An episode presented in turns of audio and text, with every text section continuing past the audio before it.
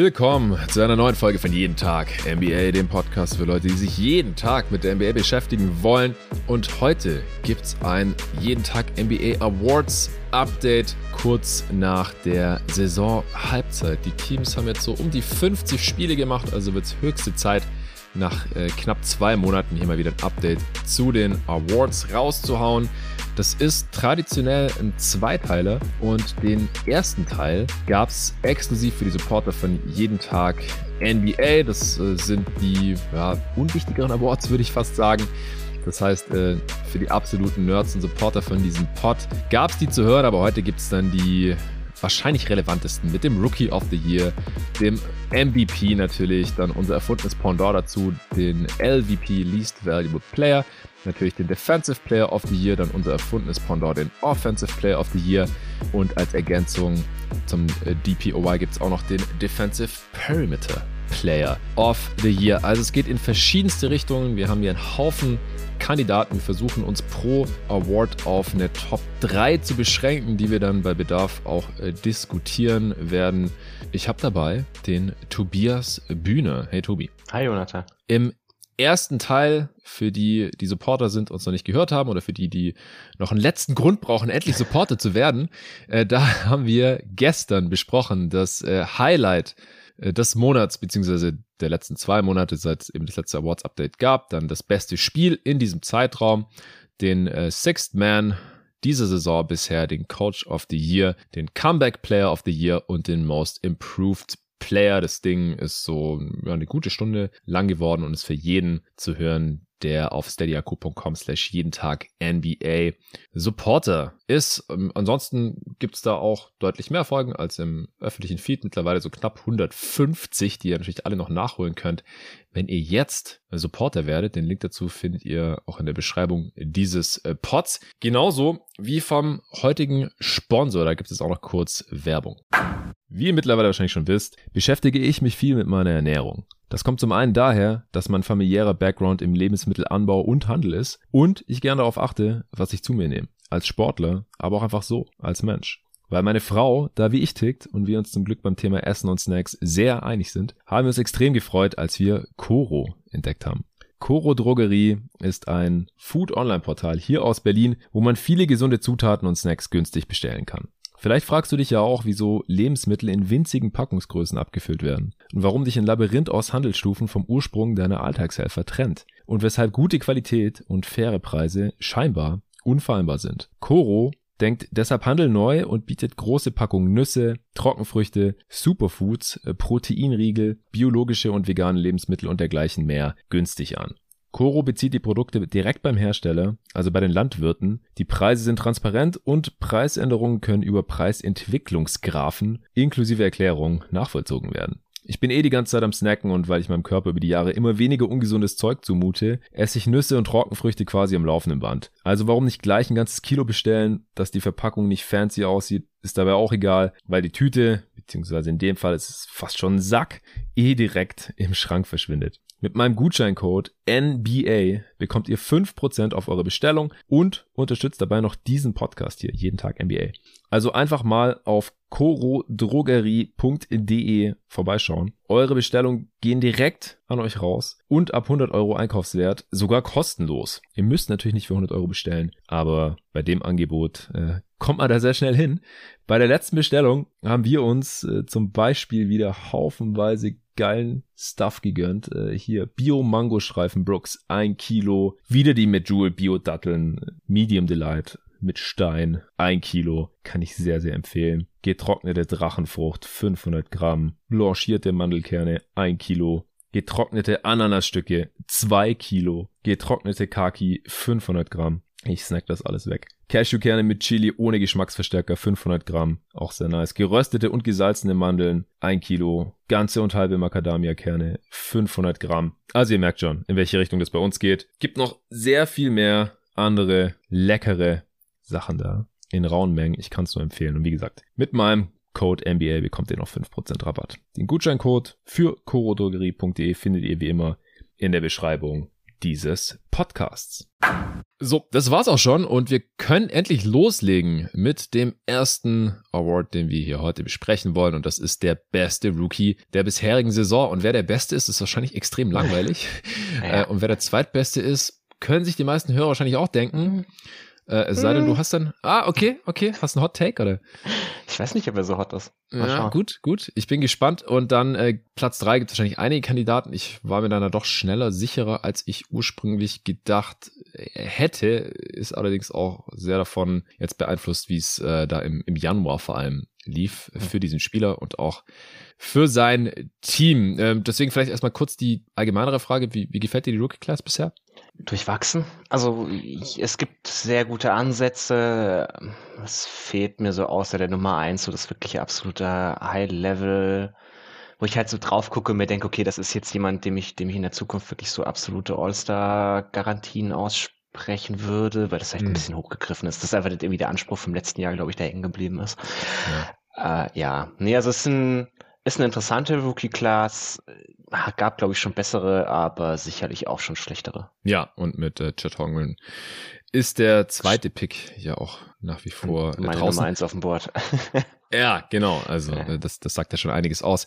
Äh, dann kommen wir noch zum dritten Platz. Das war letztes Mal, als ich mit David Anfang Dezember das erste Update zu den Awards die Saison aufgenommen habe. Da war das noch relativ offen. Bei der Top 2 waren wir uns auch damals schon relativ einig. Ich, ich bin gespannt. Wen hast du jetzt auf drei? Oder ist es der, den wir letztes Mal auf zwei hatten? Ich habe Benedict Matherin auf drei. Ja. Okay, okay, okay. Den, den habe ich auf zwei, hatte ich letztes Mal auch schon auf zwei. Ich habe Keegan Murray auf drei. Den habe ich gar nicht drin.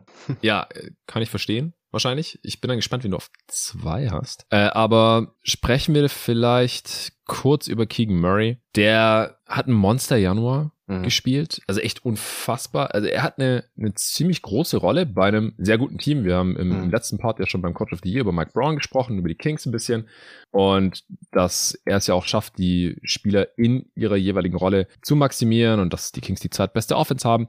Und da hat Keegan Murray halt schon äh, seinen Anteil dran, äh, würde ich behaupten. Und er, er hatte einen relativ holprigen Start, deswegen war er letztes Mal hier noch nicht so wirklich ein Kandidat für den drittbesten Rookie nach seinen ersten 18 Spielen. Aber im äh, Dezember dann äh, hat er 13 Punkte pro Spiel rausgehauen bei einem 119er Offensivrating, über 60 Prozent äh, True Shooting. Und im Januar hat er das noch getoppt. Fast 15 Punkte pro Spiel. Stand heute 27. und ein 140er Offensivrating. 72 Prozent True Shooting. Also der Typ ist einfach ein krasser, krasser Shooter. Äh, diesen Monat ist auch über 50 Prozent seiner Dreier getroffen. Im Dezember 46 Prozent seiner Dreier getroffen er ist jetzt kein, kein Überdefender oder Playmaker für andere oder sowas, aber wie gesagt, in, in seiner Rolle als Starter äh, bei einem Team, das gerade Heimrecht hat in den Playoffs und es mit ihm auf dem Feld gut spielt und auch nicht schlecht ist, wenn er auf dem Feld ist, was für ein Rookie auch schon aller Ehren wert ist, ist er für mich äh, Stand heute in den Top 3. Ja, kann ich voll verstehen. Spielt eine wirklich gute Rookie-Saison. Also für, ein, für einen Rookie so ein wichtiger Bestandteil vom guten Team zu sein, ist immer schon mal schön. Ja. Für mich fiel er jetzt aus den Top 3 raus, weil er sich einfach nicht genug selbst kreiert. Also nur mhm. 20 Prozent seiner Würfe sind self-created. Bei denen ist er auch wirklich nicht gut. Also 41,7 Prozent Effective Field Goal Percentage bei self-created Shots ist auch mhm. ein bisschen mau. Ich habe Benedict Mathurin schon dafür abgestraft und der ist immerhin bei 45 Prozent. Vielleicht so zur Einordnung, dass die 45 Prozent sind so 25. Percentile von allen NBA-Spielern. Dann kann man sich vorstellen, wo ungefähr die 41 Prozent sind. Krass. Also deswegen, er profitiert, glaube ich, extrem von dem Scheme, was und was ihm so Bonus und Fox da kreieren. Das habe ich dann lieber irgendwie Mike Brown angerechnet als ihm, glaube ich. Da kommt so ein bisschen ja, gut. Her. Aber die, die Würfe muss er trotzdem erstmal so krass treffen. Klar, natürlich. ja. Yeah. Also gerade das, das Dreier-Volumen und die Dreierquote sind schon echt cool von ihm, muss man, muss man ihm lassen. Ja, lass gleich über Matherin sprechen, aber wen hast du auf zwei? Interessiert mich jetzt brennt. Jalen Williams. Ah, okay. Ja, war auch ein Kandidat für mich für Platz drei. Ich habe mich dann im Endeffekt für Murray entschieden, aber Williams trendet auf jeden Fall gerade auch in die richtige Richtung. Äh, kannst ja mal seinen Case machen für Platz zwei sogar, dass du ihn vor Matherin sogar hast. Ja, also so wie es mir tut, muss ich zugeben, da hat mich David ein bisschen von überzeugt, ähm, dass man da wirklich genauer hinschauen muss zwischen den beiden und ich bin am Ende okay. auch beim, tatsächlich beim selben Ergebnis gelandet wie er, dass mir Jalen Williams inzwischen besser gefällt. Ich glaube, der Großteil davon ist so Playmaking für andere, wo Jalen Williams halt von den Kandidaten, die wir jetzt hier ab Platz zwei besprechen, der einzige ist, der für mich wirklich Creation für andere übernimmt, der so die Rolle von einem Playmaker übernimmt, der andere Spieler in die Position bringt, dass sie gute Würfe haben. Man sieht das an seinen Assist-Zahlen gar nicht so krass, komischerweise. Ich war ein bisschen also negativ davon überrascht, dass es gar nicht so viele sind, wie ich jetzt rein nach meinem objektiven Eindruck beim Schauen gedacht hätte. Ja, so drei im Schnitt. Immer die viertmeisten Class. Ja, macht viel zu Hockey-Assists und sowas. Also bei den, bei den Thundern läuft viel der Ball. Das ist auch wieder dieses, dieses Five-Out-System, das wir bei, bei Shay kurz besprochen haben, dass er dann, also gerade in den Minuten, wo Shay nicht spielt, Shay war ja zwischendurch auch mal verletzt raus, da war dann Williams wirklich teilweise einfach so der primäre Creator von seinem Team und hat das auch wirklich gut gemacht. Also er ist bei Safe-Created Shots so ungefähr im 50. Percentile von allen Spielern. Das ist schon wirklich stark. Also er kreiert sich gar nicht so viel mehr selbst als Maffrin. Das ist ungefähr ähnlich, aber so dieser, diese Creation für andere und die Effizienz, wenn er was kreiert, das zusammen fand ich für einen Rookie dann schon relativ cool und hat mich dann davon überzeugt, die doch hier eher an zwei zu schieben. Ja, also ich glaube, ich mag Jalen Williams als Prospect auch lieber als Matherin. Mhm. Aber was verstehen. die bisherige Saison äh, angeht, fand ich dann halt Matherin, äh, der halt eine größere offensive mhm. Rolle hat bei einem Team, das halt auch noch ein bisschen besser ist, wenn Halliburton spielt, als die, als die Thunder ein bisschen mehr überzeugt, also einfach ein mhm. bisschen mehr Winning Basketball. Wobei das auch, glaube ich, sehr stark mit seiner Rolle zusammenhängt. Er musste jetzt auch ein paar Mal starten weil mhm. Halliburton halt fehlt. Und das funktioniert halt zumindest in den sechs Spielen, mhm. Small Sample Size, klar, mhm. deutlich schlechter als wenn ja, er von der Bank kommt. Also es ist halt auch bei ihm am Anfang hat er quasi gar nichts selbst kreiert, so ein bisschen. Da sah das dann halt super gut aus und sobald er halt irgendwie mehr Verantwortung bekommen hat, mehr Pick-and-Roll-Raps bekommen hat, war das dann teilweise schon ein bisschen rough. Also, mhm. wenn man halt so ein bisschen die Rollen vergleicht, könnte ich mir halt vorstellen, wenn er so die Rolle von Jalen Williams übernehmen muss, sähe das schlechter aus. Andererseits sähe es wahrscheinlich bei Jalen Williams auch nicht so gut aus, wenn er die von Matherin übernehmen musste. Ja. Also kann man da ein bisschen wahrscheinlich dafür argumentieren, welche Rolle einem einfach lieber gefällt. Ja, genau. Also Matherin ist halt deutlich bessere so Spot-Up-Shooter als jetzt mhm. äh, Williams. Ja, vor allem Off-Ball-Mover auch. Also ja. so Movement-Shooter. Das, da ist er schon echt stark. Ja, ja. Und auf der anderen Seite, also es gab ja auch die äh, große Rookie Watch von hm. äh, Jerry von Torben gehostet bei seinem Hosting-Debüt ja. mit David zusammen. Äh, der eine Part war äh, öffentlich für alle zu hören, die jetzt gerade hier zuhören, und der andere ist auch für Supporter exklusiv. Vor ja einem, einem knappen Monat mittlerweile schon. Da wurde auch ausführlich über die Rookie-Class gesprochen und über alle relevanten Rookies eigentlich. Riesending. Und da wurde Mathurin auch schon ein bisschen dafür abgestraft, dass äh, ja er halt, wenn er andere Sachen musste, schon ein bisschen schlechter aussah, dass er auch einen ja. schlechten Dezember gespielt hatte. 51 Prozent Shooting, 101 Offensivrating in 16 Spielen. Äh, jetzt im Januar hat er sich aber ein bisschen gefangen, äh, ist wieder effizienter geworden, war eigentlich sein effizientester Monat sogar 19 Punkte äh, pro Spiel jetzt auch wieder in dem Monat. Er ist halt ein, ein Scorer, ein Shooter, ähm, er, der nicht so viel für sich selber effizient kreieren kann, geschweige denn für andere. Also das, das fehlt halt in diesem Skillset. Aber wie gesagt, bei mir hat es jetzt halt äh, auch mit seinen 17 äh, Punkten pro Spiel, 17,6 über die Saison, äh, die halt wie gesagt noch einigermaßen effizient zustande kommen, bei einem soliden Team für Platz zwei gereicht. Aber wie gesagt, den hm. J-Dub-Case, den verstehe ich schon auch. Ich mag ihn auch sehr gern. Ja, aber auf noch ganz kurz, ja, ja. ich glaube, das ist einfach äh, Paulo Banquero. Ja. Was, was er da leistet als, als wirklicher Main Creator von seinem Team ist schon beeindruckend also er dürfte von mir aus gerne noch ein bisschen effizienter sein und sein Team offensiv ein bisschen besser. Also ich sehe, glaube ich, seine Rookie-Saison nicht ganz so toll wie manche. Also es fällt ja immer so dieser Satz, so beste Rookie-Saison seit Luca oder die, wie viel beste in den letzten zehn Jahren, was weiß ich was. Also ja, oder 20 ich, Jahren habe ich sogar auf, auf Twitter ja, also gelesen, die Tage. Also, also wer, wer war besser in den letzten 20 Jahren? Ich, da gibt es schon noch einige.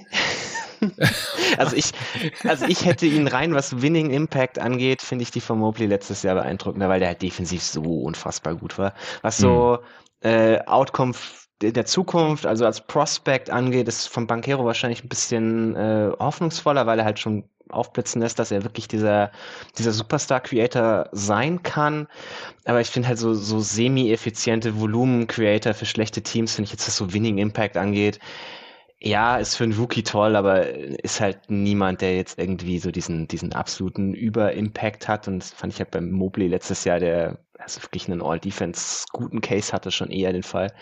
Aber ja, ganz, ganz kurz dazu, weil ich es mir äh, witzigerweise angeschaut habe. Ich, ich dachte, falls wir nicht genug zu besprechen haben hier bei den Awards, dann, dann kann ich immer noch fragen. Nee, äh, weil ich das halt auf Twitter gesehen hatte. Oh. Ähm, ich glaube von Albin, aber ich bin mir gerade nicht hundertprozentig sicher. Zion zum Beispiel fand ich als Rookie, es waren nur 24 Spiele, da hat Paul jetzt schon quasi ja. doppelt so viele, aber den fand ich als Rookie halt auch deutlich beeindruckender, viel höheres Volumen, mhm. bei viel besserer Effizienz. Äh, Blake Griffin hatte eine sehr krasse Rookie-Saison, auch der war effizienter schon und hatte einen höheren Output auch so, Kamala Anthony LeBron, das ist jetzt 20 Jahre her mhm. und die waren auch nicht effizient, aber im damaligen Liga-Vergleich war halt so ein 100er Offensivrating also Mello hatte 102, LeBron 99. Das war halt näher am Ligaschnitt dran als äh, jetzt das von Ben Caro. Also auch was das True Shooting angeht und so. Das mhm. ist alles relativ vergleichbar und LeBron war halt ein viel besserer Playmaker für andere schon äh, direkt. Aber was, was ich da beeindruckend finde, ist, äh, sind halt so Sachen, wo sich Spieler nicht so wirklich verbessern im Lauf der Karriere. Zum Beispiel die Freiwurfrate, das habe ich auch mhm. Mal mit, mit David hier schon angesprochen. Das ist ein sehr guter Indikator dafür, dass man halt resilient ist als, mhm. als Scorer, als Driver, als Creator, auch in den Playoffs. Und das liegt halt auch an seinem Körper und an seinem äh, Skillset und Spielstil. Und da ist er bei über 50 Prozent immer noch. Und äh, das hat halt von denen, die ich mir jetzt hier angeguckt habe, so annähernd nur Black Griffin geschafft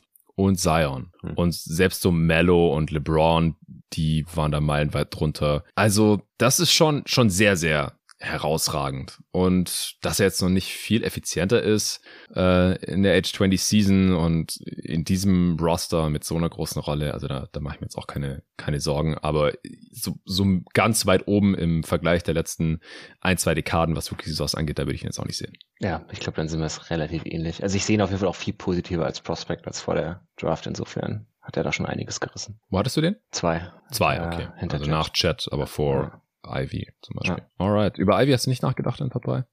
Hm, das ist mir zu ineffizient. Also ja. das ist wirklich so reines, reines Volumending, wo ich mir so denke, nee, der bringt halt so gar keinen winning Impact gerade, weil Detroit gewinnt doch nicht grundlos einfach nichts. Das ist wahr, ist auch nicht verwunderlich bei ja, natürlich. Äh, jungen Point Guards oder, ja. oder Guards allgemein. Ja, äh, ich hatte letztes Mal noch auf dem dritten Platz, aber da hat ihn jetzt Keegan Murray überholt. Ja, ich glaube Walker Kessler oder sowas vor. Ja, ja, ja, Walker Kessler sollte man auf jeden Fall auch noch nennen. Ja, true. Okay, dann war's das mit dem Rookie of the Year, würde ich sagen. Wir kommen zum Least Valuable Player. Äh, ist jetzt ein Segment, wo man sich keine Freude macht und wer keinen Bock auf Negativität hat. Gerne fünf oder zehn Minuten vorspulen. Ich glaube, viel länger müssen wir jetzt hier nicht zubringen nee. äh, mit diesem traurigen Award. Aber ja, ich meine, was uns bei jeden Tag irgendwie auch auszeichnet, ist, dass wir uns trauen, Spieler zu kritisieren und äh, Sachen äh, auszusprechen, die sich andere vielleicht äh, nur denken. Und es ist immer abenteuerlich, hier eine Top 3 zusammenzustellen.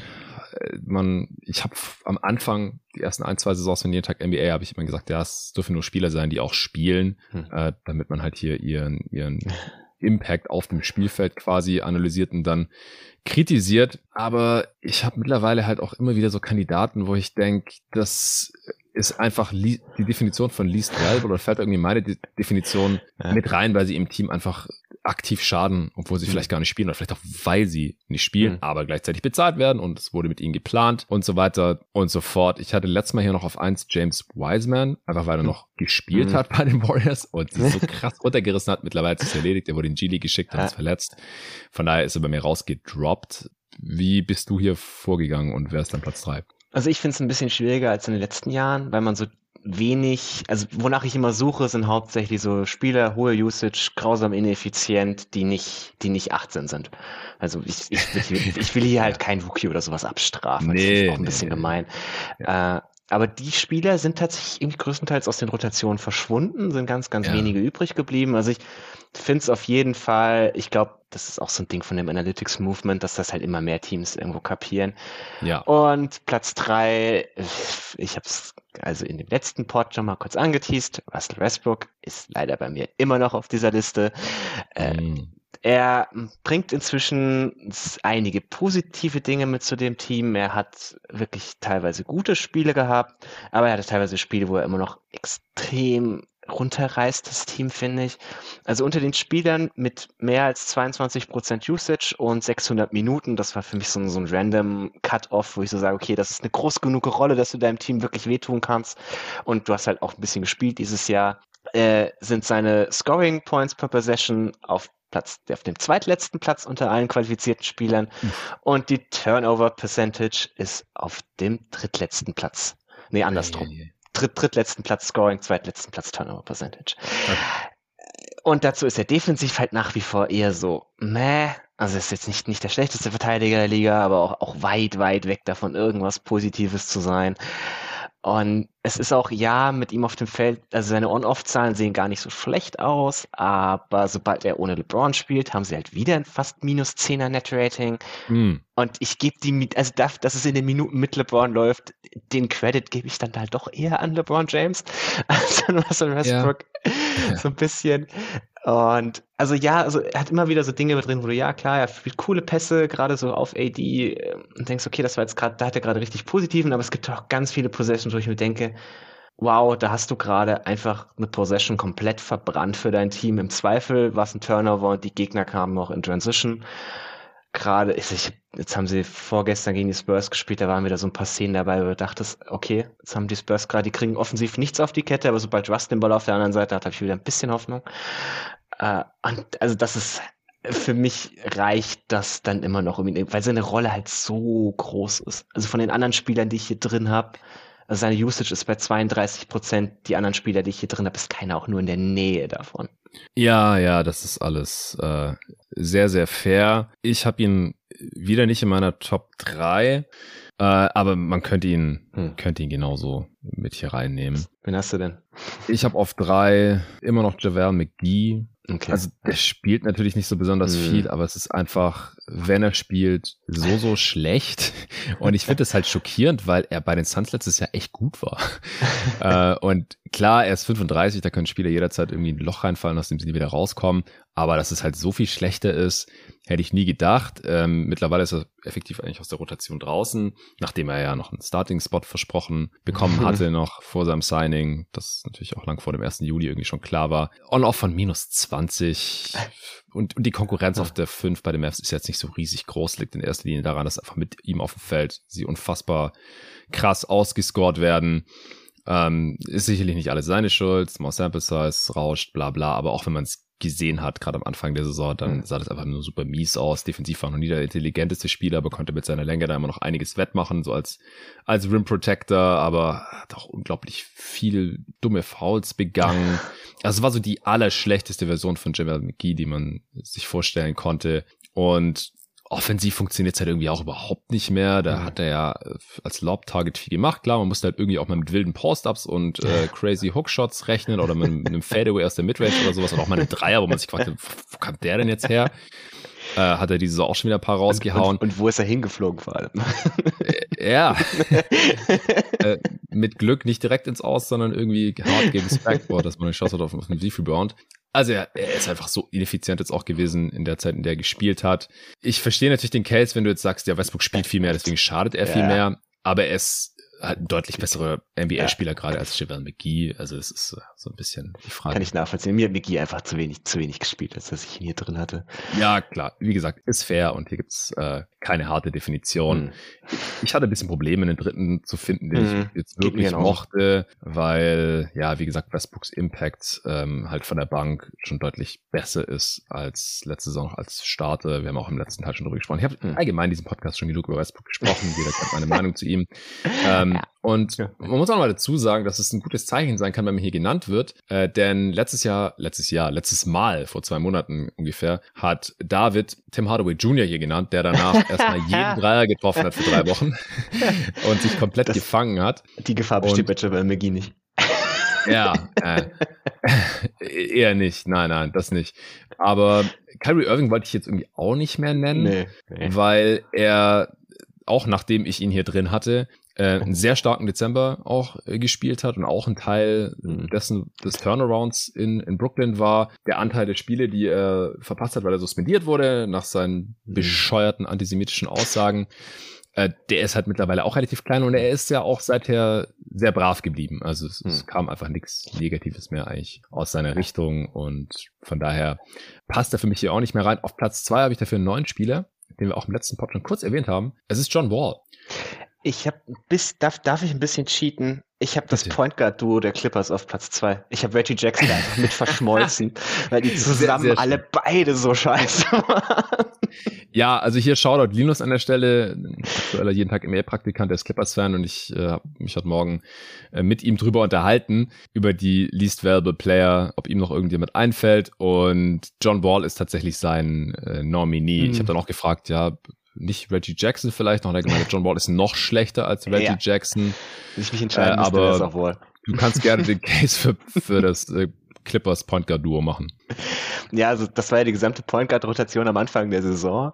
Ja. Beide sind so unter den ineffizientesten Spielern mit einer hohen Usage und vielen Minuten. Die Offense der Clippers sah lange so unfassbar grottig aus diese, diese Freeguard-Lineups haben mich teilweise absolut zum Verzweifeln gebracht. Das sah so schlimm aus in wirklich allen Bereichen. Und jetzt ist halt das Problem, jetzt wo die Clippers langsam besser werden, sie passen auch neben Kawhi und PG halt immer noch nicht. Also selbst wenn die Clippers komplett fit sind, gerade John Wall, wenn er neben Kawhi und PG spielt, ich, ich finde das ganz, ganz schwierig, weil er so viele komische Midranger nimmt. Hm. Er pusht ein bisschen die Pace, ja, aber es ist jetzt alles einfach zu, zu ineffizient, was er tut, zu balldominant, was er tut. Ein bisschen dieses, dieses, wo ich dachte, er kann so ein bisschen mehr das Passing reinbringen. Also es sind ganz viele mhm. schlechte Entscheidungen, die er trifft. Ich mir also denke, ja, also warum nimmt John Wall den contesteten Midranger mit 18 Sekunden auf dem Feld, wenn Kawhi Leonard daneben steht, der die letzten vier Midranger halt alle locker reingehauen hat? Mhm dann gebe ich doch den fünften vielleicht auch noch ihm, wenn ich das unbedingt für meine Offense brauche. Man merkt halt jetzt, wo man Charles Terrence Mann in die Starting Five befördert hat, wo man, also Reggie Jackson war kurzfristig komplett aus der Rotation, jetzt ist er gerade wieder drin, weil John Wall ja nicht mehr mitspielt. Aber du merkst halt, dass es so viel besser läuft, wenn keiner von den beiden auf dem Feld steht, sondern wenn man Mann so als sehr, sehr untraditionellem Point Guard, der halt mehr so, ja, Defender, bisschen Driver, sekundärer Spieler, der halt in der Ecke steht, größten Teil der, der Zeit. Wenn man da so jemanden hat, der, der halt nicht dem Spiel so seinen Stempel aufzwingen muss ja. und das ihn effizient tut. Also das ist für mich auch mit Abstand die größte Baustelle, die die Clippers eigentlich noch angehen müssen. So ein weiterer Guard, der die beiden ersetzt. Das sind ja dann gar nicht viele Minuten, die die beiden wahrscheinlich jetzt noch haben werden. Aber das, also ich brauche das nicht mehr zu sehen, eigentlich keinen von den beiden. Ja, und es ist echt schade, weil du hast ja gerade gesagt, das ist die größte Baustelle von denen und ich hatte einfach gehofft, dass John Wall diese Lücke mhm. einfach füllen kann, weil ja. das Potenzial dazu hatte er. Er hat schon immer ganz gerne mal diese dämlichen Pull-ups genommen, die er mit 32 Prozent trifft. Die ganze Karriere schon ist es eigentlich ein Problem von ihm und ich dachte halt, dass er das vielleicht abgestellt ja. bekommt. Zumindest wenn nebendran Kawhi Leonard und Paul George stehen, das kriegt reicht, nicht wenn Marcus hin. Morris die Dinger nimmt. Das ist schon schlimm. Ja, genug. genau. Das, das reicht. Die Clippers oft nehmen eh schon zu viele von diesen Dingern. Ja. Und dann, da, wenn dann halt noch ein Dude dazu kommt, der halt ja im niedrigen 30 Prozent Bereich davon trifft, dann das ist dann irgendwann einfach zu viel mhm. und bringt das fast so ein bisschen zum Überlaufen. Und dazu ist er halt auch einfach ein bisschen älter geworden. Das, das war ja auch zu erwarten. Also er kommt wenig zum Ring, schließt das schlechter ab. Äh, defensiv, ja, wäre wahrscheinlich auch mehr drin. Und, und die Clippers stinken auch einfach, wenn er auf dem Feld steht. Sind echt schlecht. Acht Punkte schlechter, wenn er spielt. Auch on-off-Katastrophe. Und ja, er, er äh, spielt zu Recht jetzt nicht mehr. Also es ist, das ist aber schade, man mhm. hat da so auch die Taxpayer MLE einfach. Ich, ich bin mir nicht mal sicher, ob er nicht über Jackson noch spielt, wenn er wieder fit ist. Weil das, also mhm. ganz kurz die Phase, wo man Man zum Starter befördert hatte, war dann Wall der Backup. Jetzt spielt Jackson aber wieder ein bisschen besser. Mal schauen, ich bin gespannt. Also ich glaube, dass Jackson hat einfach konzeptionell besser passt, weil theoretisch der bessere Shooter ja, ist. Ja, der wird wenigstens verteidigt. Ja, ja, äh, und also Off-Ball halt wenigstens ein bisschen Sinn macht, weil das mhm. mit, mit Wall halt einfach überhaupt nicht. Der hat Jackson leider jetzt die zweite miese Regular Season in Folge, nachdem er diese geilen Playoffs hatte vor anderthalb Jahren. Ähm, mein Platz eins ist der Homie Jay Crowder. Oh, okay, ja. Ja, es ja, okay. muss jetzt nochmal okay, sein, bevor verstehe, der wahrscheinlich verstehe. getradet wird. Äh, ja, okay. Letztendlich, der Suns-Verkauf soll jetzt durchgedrückt werden, dass der neue Owner Ishbia noch vor dem 9. Februar, vor der Deadline, dann äh, Trades abnicken kann. Und ich gehe davon aus, dass Jay Crowder dann auch noch weg sein wird. Deswegen, ähm, ja, mein Goodbye an Jay. Ich ich mochte ihn sehr. Die ersten zwei Saisons in Phoenix hat er echt sehr gut reingepasst und geile Aktionen gebracht, sich immer reingehängt, hart gespielt. War sehr streaky, aber unterm Strich auf jeden Fall ein positiver Spieler, der einem, der einem Winning-Team immer helfen kann. Aber dass er jetzt einfach gar nicht spielt, dass er schon vor, der, vor dem Training Camp gesagt hat, er kommt nicht, das ist es entpuppt sich einfach als einer der dümmsten Moves in der mhm. NBA-Geschichte, weil sein Wert ist einfach gesunken jetzt. Also nicht nur für ja. die Suns der Trade-Wert, weil jetzt irgendwann äh, ist das, was er halt noch bringen kann, die restliche Regular Seasons, weiß auch keiner, in welcher Basketballform er sich gerade befindet. Das ist einfach jetzt mittlerweile begrenzt. Über die Hälfte ist gespielt, das, das ist klar. Und auf der anderen Seite sehen das ja andere Teams und die sehen, hey, die, die Suns, er hat die letzten zwei Jahre da gestartet, die hätten jetzt echt dringend brauchen können. Die sind Contender. Ja, klar, die haben vielleicht gesagt, Cam Johnson ist jetzt der Starter und das ist auch keine Frage mehr. Also du kannst jetzt machen, was du willst im Training Camp. Cam Johnson ist der Starter, der ist ein Contract hier. Und wir priorisieren ihn jetzt hier, dass er dann sagt, ja gut, da komme ich nicht mehr. Also wie gesagt, ich, der Disclaimer ja. ist, ich war nicht dabei und ich kenne auch ja, niemanden, der dabei war. Es gibt auch keine First-Hand äh, Berichte da, wie die Konversation genau gelaufen mhm. ist. Aber ich kann mir einfach nicht vorstellen, dass hm, jemand wie Monty Williams sagt, äh, ja Jay, du bist raus aus der Rotation oder irgend so ein Bullshit, der, wo man dann verstehen könnte, ja okay. Aber selbst dann gibt's halt professionellere Moves, als zu sagen, mhm. ja, ich komme jetzt nicht mehr, weil meine Rolle sich verändert hat.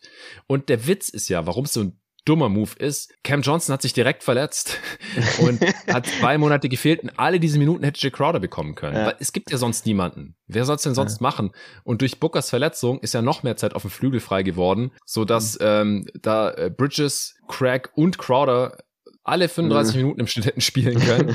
Und den Suns wäre da echt geholfen gewesen und Jack Crowder hätte seinen Wert für die Free Agency im Sommer, weswegen er ja wahrscheinlich so sauer war, dass seine mhm. Rolle kleiner werden wird, weil er hatte halt Angst um seinen nächsten Vertrag. Aber er hätte seinen Wert da irgendwie pushen können, hat wahrscheinlich mehr machen können als, als jemals zuvor. Und wie gesagt, selbst wenn alle fit sind, wären da noch 20, 25 Minuten von der Bank drin gewesen. Der hätte über Jack, der hätte über Tory Craig gespielt. Und Tory Craig spielt gerade so viel. Also, das ist einfach von vorne bis hinten für alle Beteiligten ein dämlicher Move gewesen, weil die anderen Teams sehen ja jetzt, dass Jack Crowder einfach nicht am Start ist, dass er seinem Team hier im Stich lässt. Ähm, man braucht sich auch nicht wundern, dass jetzt natürlich kein schlechtes Wort über Jay Crowder mhm. äh, von den anderen Suns-Spielern zu hören ist, weil das ist halt, wie NBA-Spieler sich verhalten. Die ziehen ihre Kollegen niemals in den Dreck, egal was die machen, vor allem wenn es ums Geld ja, geht. Das ist der Code. Das machen NBA-Spieler einfach nicht. Aber ich kann mir schon vorstellen, dass äh, hinter vorgehaltener Hand der eine oder andere sagt so, ja, Jay hätte wir jetzt eigentlich schon ganz gut gebrauchen können, dann hätten wir vielleicht zwei, drei Siege mehr. Und das kann im, im Westen halt diese Saison schon einen riesen Unterschied ausmachen. Und deswegen äh, habe ich Jay Crowder als Phoenix Suns Fan hier nochmal, um, um das alles nochmal zu betonen, auf Platz eins der least valuable Player, weil er er steht unter Vertrag. Er ist im dritten Jahr seines Mid-Level-Deals und er belegt einen Kaderplatz und auch, ich glaube auch, dass sein Verhalten ihn auch grundsätzlich schwerer macht zu traden. Hm. Das nervt einfach alles. Das, das, schadet dem Team, das schadet ihm auch selber letztendlich. Und ja, das ist, fällt für mich halt in diese Definition von Least Value mit rein, auch wenn er noch keine Sekunde gespielt hat. Kann ich, kann ich als Fan völlig verstehen.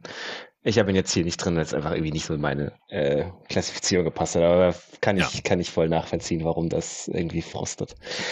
Ich habe an Platz eins Kevin Porter Jr. Das ist auch so ein bisschen eigentlich gegen meine Philosophie, weil ich keine Jungspieler meinen möchte, zumal seine individuellen Stats gar nicht mal so beschissen sind.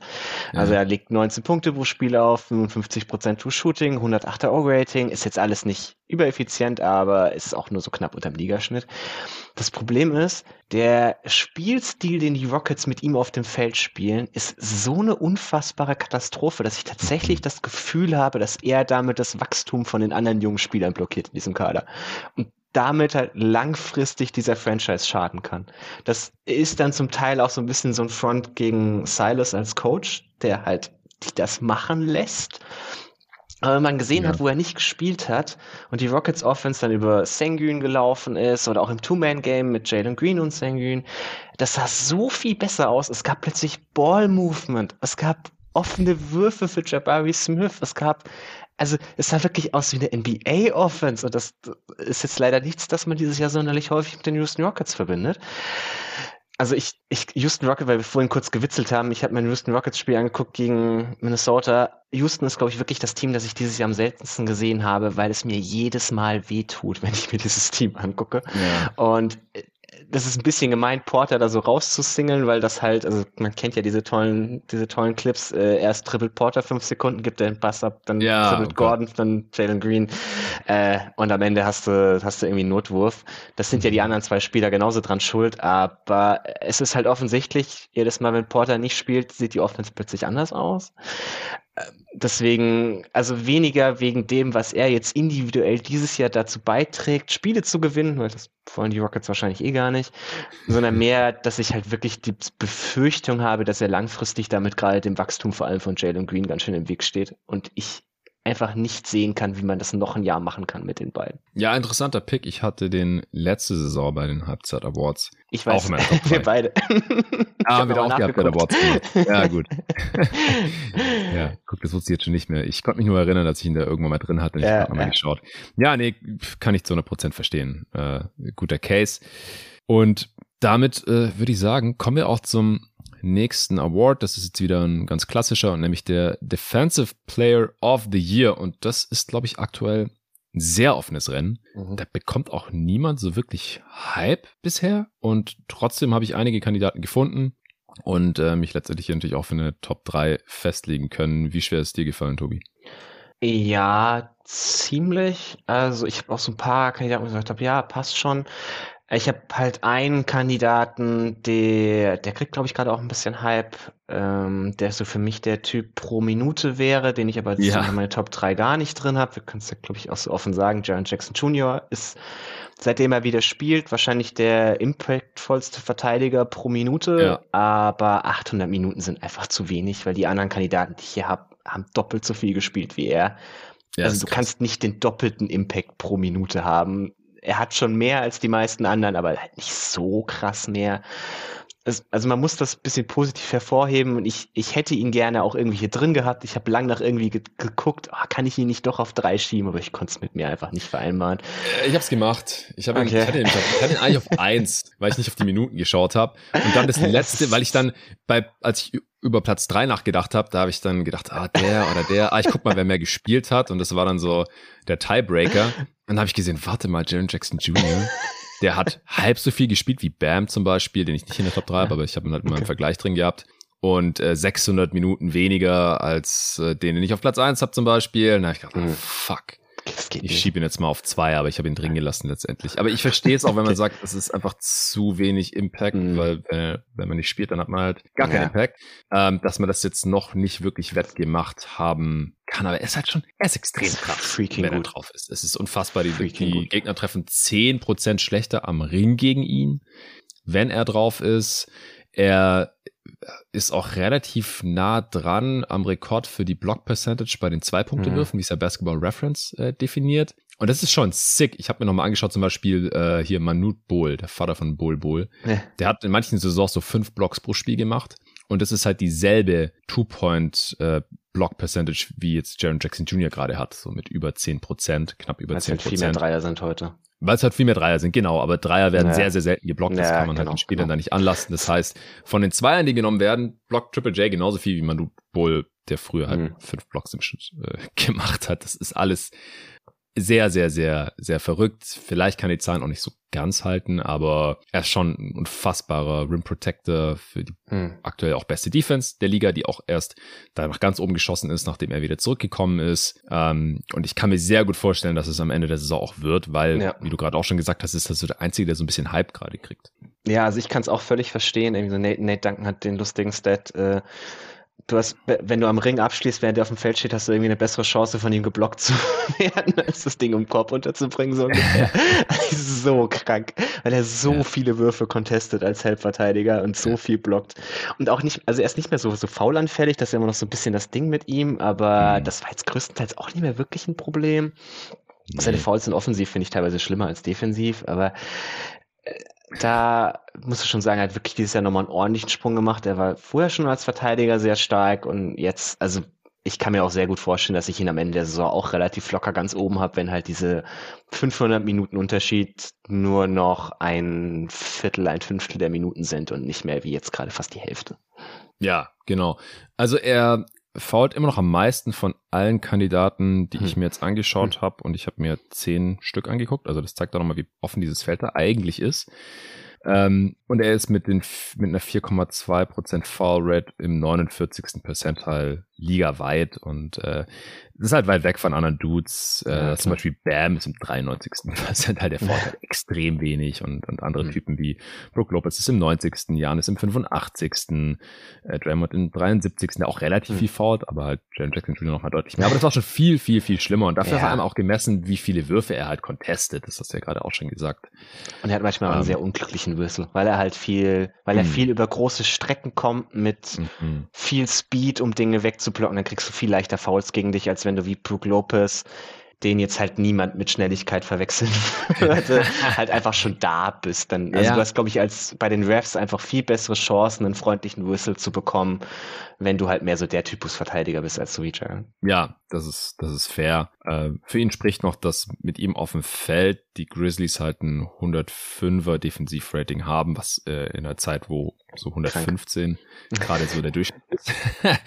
äh, und das ist auch das 98. Percentile in dieser Liga und der mit Abstand beste Wert auch von allen Dudes, die ich mir angeguckt habe. Also da kommt keiner annähernd dran. Der zweitbeste ja. Wert ist 108. ja, ähm, okay, aber Triple J hast du nicht drin. Ich habe ihn auf Platz zwei. Dann bin ich gespannt, wen du drin hast. Wen hast du auf drei? Äh, Nick Claxton. Also Platz drei ist mir wahnsinnig schwer gefallen. Ja. Ihm habe ich dann am besten am Ende noch den besten Case geben können. Also die Netz funneln halt extrem viel so in Richtung ihrer Rim Protection. Und er macht ja dieses Jahr schon wirklich einen sehr, sehr guten Job als Rim, Rim Protector, contestet sehr viele Würfe, hat auch sein Timing beim Contest sehr verbessert, dass jetzt wirklich die Länge ihm zugute kommt und dass er so schmächtig ist, ist nicht mehr so ein Problem, weil er im richtigen Moment jumpt. Er ist auch nicht mehr ganz so jumpy wie früher. Also mhm. gefällt mir da wirklich gut dieses Jahr und habe ich dann hier mit reingenommen, kann ich aber verstehen. Also ich hatte auch so drei, vier andere Spiele, wo ich mir denke, ja gut, den Case könnte ich auch verstehen. Aber ich fand ja. dann seine Rolle am besten. Ja, er bekommt so ein bisschen Bass. Ich glaube aber auch, dass er da hauptsächlich selber äh, den Case für sich als Defensive Player of the Year gemacht hat. Man kann es ja mal probieren.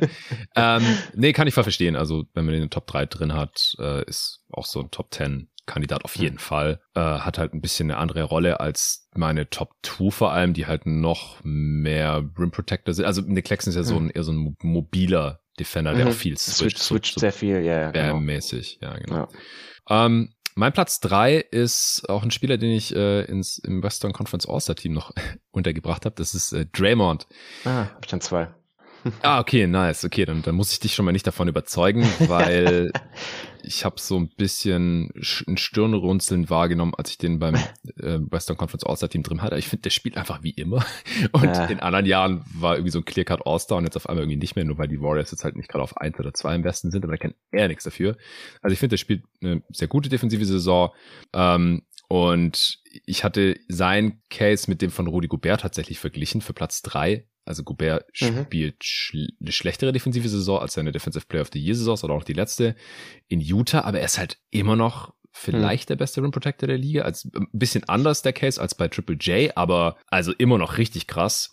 Und man kann den Case als Top 3 Defender machen. Im Endeffekt hat Green ein bisschen mehr Minuten gespielt und deswegen hat er dann bei mir reingeschafft. Ist natürlich auch ein bisschen ein anderer ja. äh, Verteidiger-Typ. Die Warriors switchen natürlich viel mehr äh, und Green rompt da viel rum. Krasser Kommunikator natürlich auch. Äh, die Defense mit ihm auf dem Feld ist im 86. Percent halt und vor allem halt viel, viel, viel besser, wenn er spielt. Mhm. Liegt auch noch ein bisschen an dieser Wiseman-Geschichte, die ich beim MVP noch mal kurz angesprochen habe. Also er macht die Defense in Anführungsstrichen besser ja. als jeder andere meiner Kandidaten. Ja. Äh, neun Punkte besser. Aber das hängt ja auch mal mit den Backups zusammen. Das ist klar. Ähm, die Rim Protection Stats sehen auch nach wie vor äh, gut aus, was immer noch krass ist für einen Spieler, der so 6'6 ist oder irgendwie sowas. Ähm, ja, also lange Rede, kurzer Sinn. Draymond ist bei mir gerade noch auf Platz drei. Hast du noch irgendeinen anderen Grund, den ich jetzt nicht erwähnt habe, warum du den auf zwei sogar hast? Nee, also vielleicht nur ganz kurz. Ich habe mir Gobert auch an drei überlegt, aber ich hatte keinen Bock mehr auf die Diskussion. Was? Du hast keinen Bock auf eine Diskussion? nicht, Kein nicht, Bock auf nicht, die Gobert-Diskussion. Nicht, ja, ja. nicht, nicht zum 300. Mal dieses Jahr. Ähm, vielleicht ganz kurz bei Draymond zu den Rim Protection Stats, weil er sieht da unfassbar gut aus, was zum Teil aber daran liegt, dass die Gegner halt, wenn er auf dem Feld steht, überhaupt keine Abschlüsse am Ring nehmen, dafür quasi jeden Abschluss aus der kurzen Midrange nehmen und ich habe da so ein bisschen das Tracking von der Warriors Heim Arena. Ich würde gerne die Home Roads ah, kurz sehen, ja, weil die sind da ja auch ganz, das hat man ja immer wieder gehabt in den vergangenen Jahren, dass die da so ein bisschen alles in Richtung kurzer Midrange geschoben haben und nichts am Korb. Ähm, also da bin ich ein bisschen vorsichtig, ob die Stats wirklich so toll sind, wie sie aussehen. Deswegen, also für mich war der Case zwischen ihm und Platz 1 auch relativ weit auseinander. Mhm, gibt ja Leute, die für Queen auch den Case als Nummer 1 machen will. Also die, die Dunked On Jungs haben ihn beide, glaube ich, an 1 gehabt, haben so gemeint, ah, ah ja, ein, ein, ein Tier mit Brook Lopez, die beiden sind eng. Also ich spoiler jetzt, glaube ich, nicht zu viel, wenn ich sage, dass wir beide Brook Lopez an 1 haben. Cool. Ähm, aber fand ich schon so ein bisschen okay, ja, warum? Die sind halt viel auf diese Rim Protection Stats gegangen, weil mhm. Green halt da auch die Nummer eins ist. Ähm, aber ich fand den Abstand schon noch relativ groß. Ja, ja, also Lopez spielt halt eine ziemlich unfassbare äh, defensive Saison. Also er war ja auch schon in vergangenen Saisons, also in der letzten jetzt natürlich nicht, da hat er mhm. wenig gespielt, aber davor auch immer schon so ein Dark Horse Pick, äh, Hipster Pick, N wie auch immer, aber da haben halt die meisten eher auf auf Janis irgendwie geguckt, der für mich auch ein mhm. Kandidat ist irgendwie für die Top 3, mhm. ähm, aber da jetzt auch nicht so herausragend äh, irgendwie ist in irgendeinem der der Aspekte. Also Janis ist halt immer irgendwie ein Kandidat. Aber äh, Brooke Lopez ist halt schon nochmal ein anderer Rim, mhm. Rim Protector der auch unfassbar wenig fault. Also fault mhm. am wenigsten, das hast du ja gerade schon so ein bisschen beschrieben, wo das herkommt, aber er hat einfach so ein gutes Positioning, macht keine Fehler, ist ja auch unfassbar erfahren mittlerweile, wird dieses Jahr 35, genauso wie ich, 88er Jahrgang. Ähm, er blockt extrem viel, äh, also Jan Jackson Jr., da reicht natürlich niemand dran, aber danach kommt dann gleich er und auch äh, Miles Turner. Miles Turner übrigens kein Case, weil halt die Defense insgesamt viel zu schlecht ist leider. Ja, also Lopez ist halt der der absolute Anker von dieser sehr, sehr guten Milwaukee Bucks Defense. Ich glaube, der einzige Case, den man so ein bisschen gegen ihn machen könnte, ist, dass er halt die, den Luxus hat, neben einem Spieler mhm. wie Janis noch zu spielen. Das haben halt andere nicht. Ja, aber ich finde, dieses Jahr ist er schon noch der klar wichtigere von den beiden, weil Janis ein bisschen weniger Rom, ein bisschen mehr bei seinem Mann bleibt, man sich auch ein bisschen mehr darauf verlässt, dass Brook Lopez das auch so äh, Two on Two im Pick and Roll verteidigen kann in seiner Drop Coverage. Da mhm. verlässt man sich dieses Jahr ein bisschen mehr drauf. Und mit ihm auf dem Feld ist mal weiter überragend defensiv, lässt kaum Abschlüsse am Ring zu, sehr niedrige Quote am Ring. Also er ist für mich schon, also wirklich, wirklich eine sehr, sehr starke Saison, die er da spielt. Ja. Hast du jetzt noch irgendeinen Kandidaten, dem du einen Shoutout geben willst, über den du nachgedacht hast? Ich glaube, ich habe ungefähr nee, alle genannt. Nee. Ja, also Big, Jared Big Allen, AD habe ich mir noch angeguckt, ja. aber ohne jetzt zu erwarten, dass ich die in die Top 3 reinschieben Kevin Durant. würde. Aha, ja. Das. Ja, kann ich sehen. Ja, Joel habe ich mir auch noch angeschaut. Mhm. Aber ja, letztendlich sind meine Top 5 im Prinzip äh, Lopez, Triple J, Draymond, Rudy Gobert und Janis. Dann kommt wahrscheinlich Bam oder Jared Allen oder sowas. Ist auch egal, da hinten müssen wir nicht mehr unbedingt ranken. Ich bin, ich bin so ein bisschen über eine Aussage von Lorenzo gestolpert, als wir die Eastern Conference All-Stars gemacht haben. Er gemeint, der hätte einen Defensive Player of the Year Case. Hat er nicht, aus meiner Sicht. Aber ja, Top 10 ist er schon. Gut, dann kommen wir schon zum nächsten Award und äh, wir bleiben bei der Defense. Der Defensive Perimeter Player of the Year können wir kurz halten aus meiner Sicht. Ich weiß nicht, ob hm. wir so schrecklich viel diskutieren können nee. äh, zu diesem Zeitpunkt in der Saison. Äh, man, es macht natürlich auch keinen Sinn, irgendwelche statistischen Cases zu machen oder so. Äh, wir haben das aufgesplittet, ich glaube, letzte Saison zum ersten Mal yep. auf David. Letztes Jahr schon beschwert.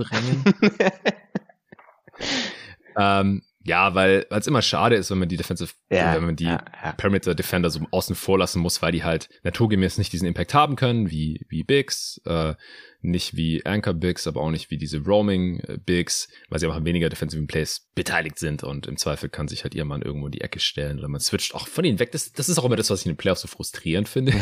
Du hast ein geiles defensives Matchup eigentlich, du willst es sehen, aber es äh, kommt natürlich immer sofort der Screen direkt noch an der Mittellinie oder an der ja. Dreilinie irgendwo top of the key und dann ist dieses Matchup halt zu Ende, äh, weil auch der geilste On-Ball und Perimeter Defender kann gegen einen gut gesetzten Screen halt relativ wenig machen. Also gegen die hm. Superstars dieser Liga. die, die können das einfach abusen. Es ist halt meistens keine, keine gute Idee zu versuchen, da irgendwie äh, over zu gehen oder under zu gehen. Das funktioniert halt bei den meisten Gegenspielern irgendwie nicht und dann gibt's halt den Switch früher oder später und dann äh, ist der Spieler halt irgendwie raus aus dem Play. Äh, auf der anderen Seite könnte man den, das Ding jetzt hier auch wieder abschaffen, weil letzte Saison ist ja ein Perimeter Defender Defensive the geworden mit Marcus Smart. Das passiert jetzt aber auch wieder 15 Jahre lang nicht. Wahrscheinlich eher nicht.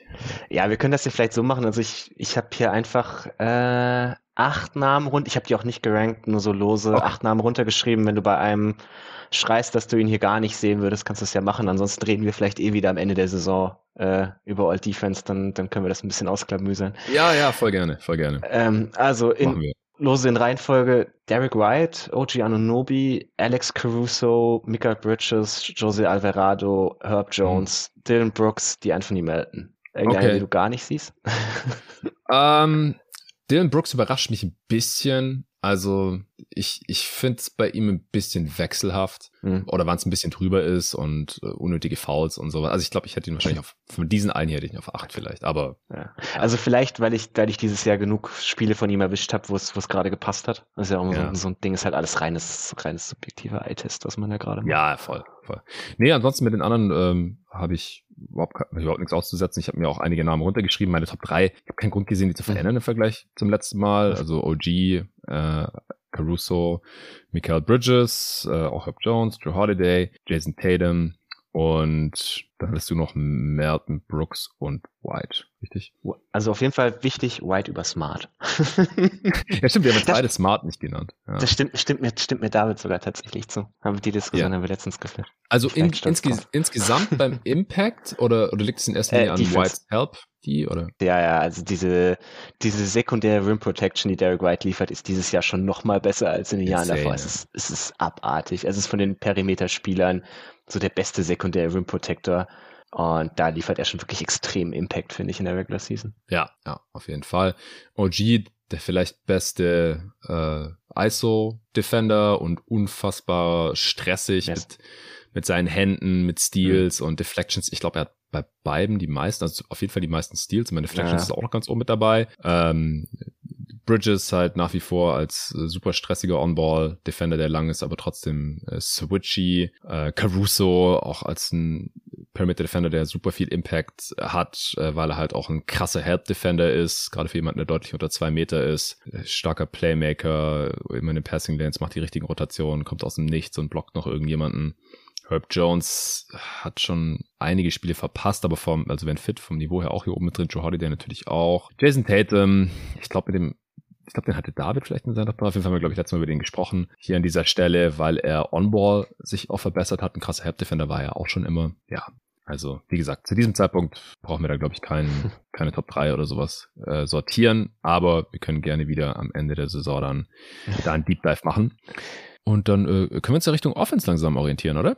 Ja, gerne. Dann kommen wir jetzt zum Offensive Player of the Year und dann bleibt uns nur noch der MVP. Wir haben noch ungefähr eine halbe Stunde Zeit, das sollte locker ausreichen. Um hier ein bisschen zu diskutieren, vielleicht zuerst mal die Frage, inwiefern unterscheiden sich diese beiden Listen hm. von dir? Äh, also ich finde es schwierig, deswegen ich habe mir für den Offensive Player of the Year so ein bisschen meine eigene Definition geschaffen. So okay als gegen wen hätte ich als gegnerischer Coach am wenigsten Bock, defensives Scheme zu machen? Das ist so ein bisschen für mich der auf. Also wer ist am schwersten zu stoppen? Also wer ist wirklich, gegen wen kannst du einfach keinen Gameplan aufstellen? Äh, und da habe ich dann auch Minuten deutlich weniger gewichtet als beim MVP. Beim MVP habe ich Minuten relativ stark gewichtet.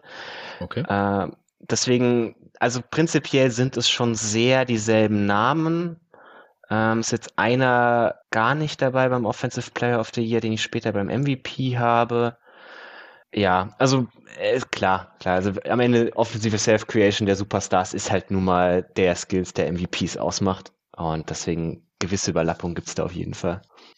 Ja, genau. Also es ist einfach so, dass die besten Offensivspiele dieser Liga, wenn sie nicht bei einem absoluten Grottenteam zocken, meistens auch irgendwie in der MVP-Konversation drin sind.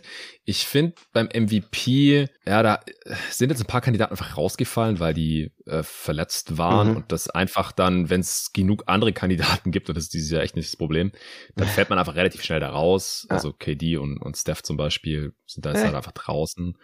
Bei mir zumindest. Ähm, dann Oder auch Devin Booker, den ich letztes Mal sogar noch ja, zwei hatte, weil die sonst halt auf Platz eins im Westen waren. Aber jetzt hat er halt schon seit Weihnachten nicht mehr gezockt und ich weiß ehrlich gesagt schon heute auch nicht, wann er zurückkommt. Und äh, ja, auch, auch Janis zum Beispiel ist, äh, fällt da offensiv einfach zu sehr ab, um jetzt bei beiden hier in die Top 3 reinzukommen. Aber beim Offensive Player of the Year habe ich noch einen in Top 3, den ich beim MVP nicht drin habe, einfach aufgrund dessen, dass das Team irgendwie zu schlecht ist. Also auch das hm. ist dann, ich habe dann halt, wenn, wenn wir genug Kandidaten haben, die in guten Teams zocken und hm. dann habe ich einen, der ist bei dem 500 Team, dann ist es für hm. mich halt auch irgendwie der Tiebreaker. Also so ist es bei mir ein bisschen. Ich habe, also bei, bei beiden hat bei mir der Impact schon insofern eine Rolle gespielt, dass die, die Minuten halt auch das Zünglein okay. an der Waage gewesen sein können. Also wir haben einfach den Luxus dieses Jahr, dass sobald da irgendwas nicht passt, ja, einfach, raus, einfach rausschmeißen. Man hat, ja. Genau, genau. Und äh, ja, deswegen sind bei mir Steph und KD aus beiden rausgefallen. Auch wenn ja, mindestens einer von beiden äh, in beim Offensive Player of the Year eigentlich in die Top 3 reingehört, wenn nicht sogar beide. äh, aber die ja, haben jetzt einfach mehrere Wochen schon verpasst bei KD. Kann auch sein, dass er noch über den Osterbreak hinaus ausfällt. Curry ist schon wieder zurück, hatte dann erst ein paar schlechtere Spiele. Ja, aber ich könnte es auch verstehen, falls du jetzt einen von beiden da drin hast. Oder sogar Also beide. ich habe Kevin Durant tatsächlich an drei. Können wir gleich okay. damit anfangen. Ja. Ähm, habe ich ja damals auch mit Luca schon relativ lang besprochen. Ist vielleicht die beste Shotmaking-Saison von dem seiner Karriere und das will halt nun mal was heißen bei dem so fucking besten Shotmaker der, His der Geschichte der NBA. Äh, ist unfassbar konstant, trotz dieser extrem schweren Wurfauswahl, die er inzwischen nehmen muss. Also er kann sich inzwischen halt nicht mehr so viele Würfe am Ring kreieren oder so. Nimmt auch immer irgendwie immer weniger Dreier. Also dieser Shotmix, denkst du eigentlich, hm, das, ist jetzt nicht unbedingt das, was du von einem Superstar haben möchtest, aber er macht das so konstant. Er trifft ja. einfach jeden Midranger und dann ist es auch wieder völlig egal. Und das finde ich halt, also wenn ich da als Gegner irgendwie gegen schieben muss, das ist so ekelhaft, weil das sind die Würfe, die du Spielern eigentlich noch am ehesten geben möchtest. Und das kannst du bei ihm halt absolut nicht machen.